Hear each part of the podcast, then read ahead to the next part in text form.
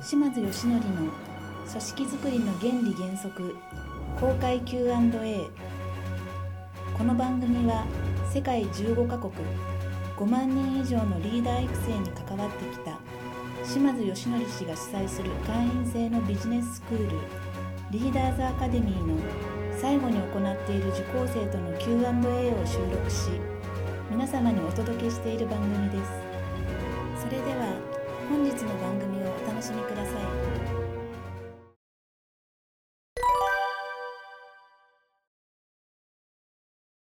あのかなり細かいねなんか質問になっちゃうかもしれないんですけど。答えられれば答えます、はい。答えられなかったらごめんなさい、はい。はい。あのタイムマネジメントについてあの私時間割を作るとかあの日報を書いて実績と確認するみたいのがすごく大好きなんですけど、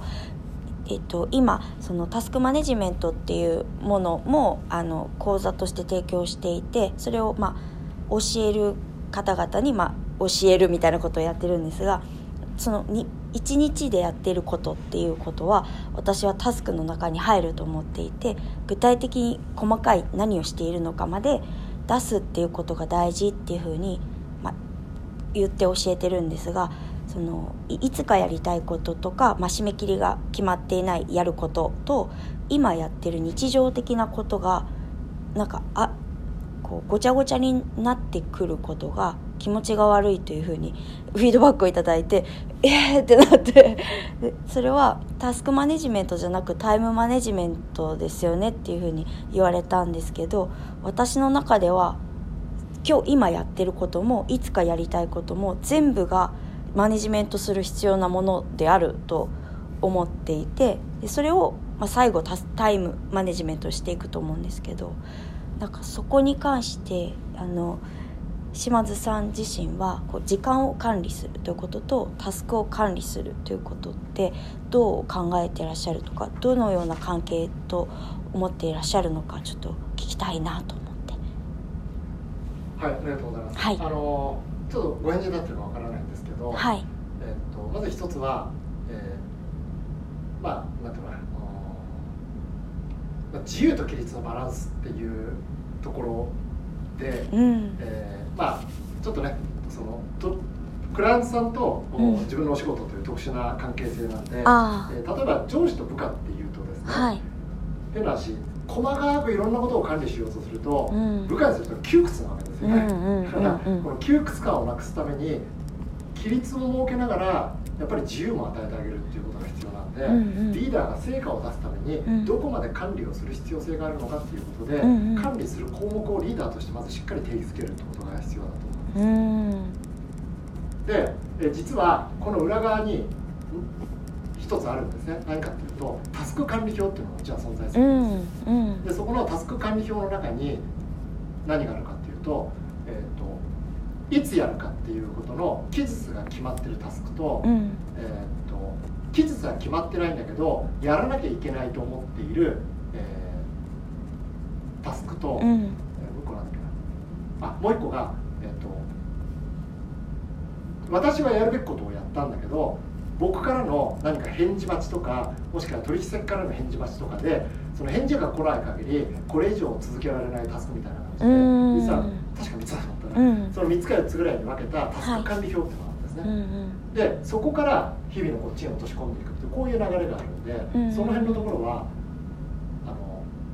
みんな同じフォーマットで、うん。同じようにみんなで管理してで同じようにそれぞれがみんな見れるような仕組みにしてるんで、うん。あのこの情報の共有がある意味しっかりできてるんで、うんうん。あのまあ、ちょっとその取引先と,、えー、とあクライアントさんとあのその関係性っていうところは当てはまるかどうかわかりますけど、うん。あ当てはまるかは分かりませんけど、はい。まあ、この同じ社内の中のえー同じ目標を共有している、まあ、上司と部下ということであると、うん。えーそんなような形で、まあ、ある意味いろんなことが当てはまってきますね、うん。情報の共有が当てはまってきますしお互いにやってることをお互いに明確にしていきましょうよ、うん。お互いの時間の使い方を明確にしていきましょうとか、まあ、そういった形の共有ができているっていうことはあのありますね。うんうん。うんなるほどやっぱり最初にタスクをマネジメントしていく。そしてその期限と何かその種類を分けた上でこう時間を管理していく。でその中で、えー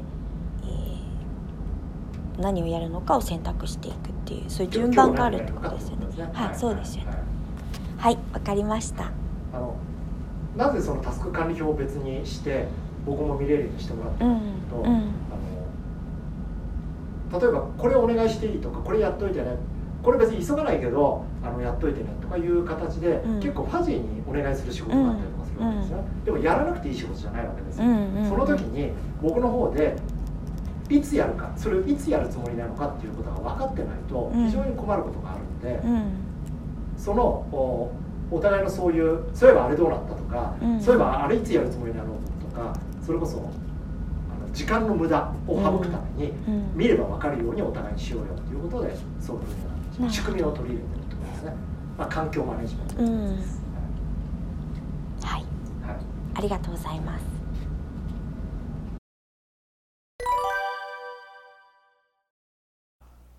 本番組の「特別プレゼント」というタイトルの中である非売品の皆様のお役に立つツールや情報を特別プレゼントという形で皆様にお届けさせていただいております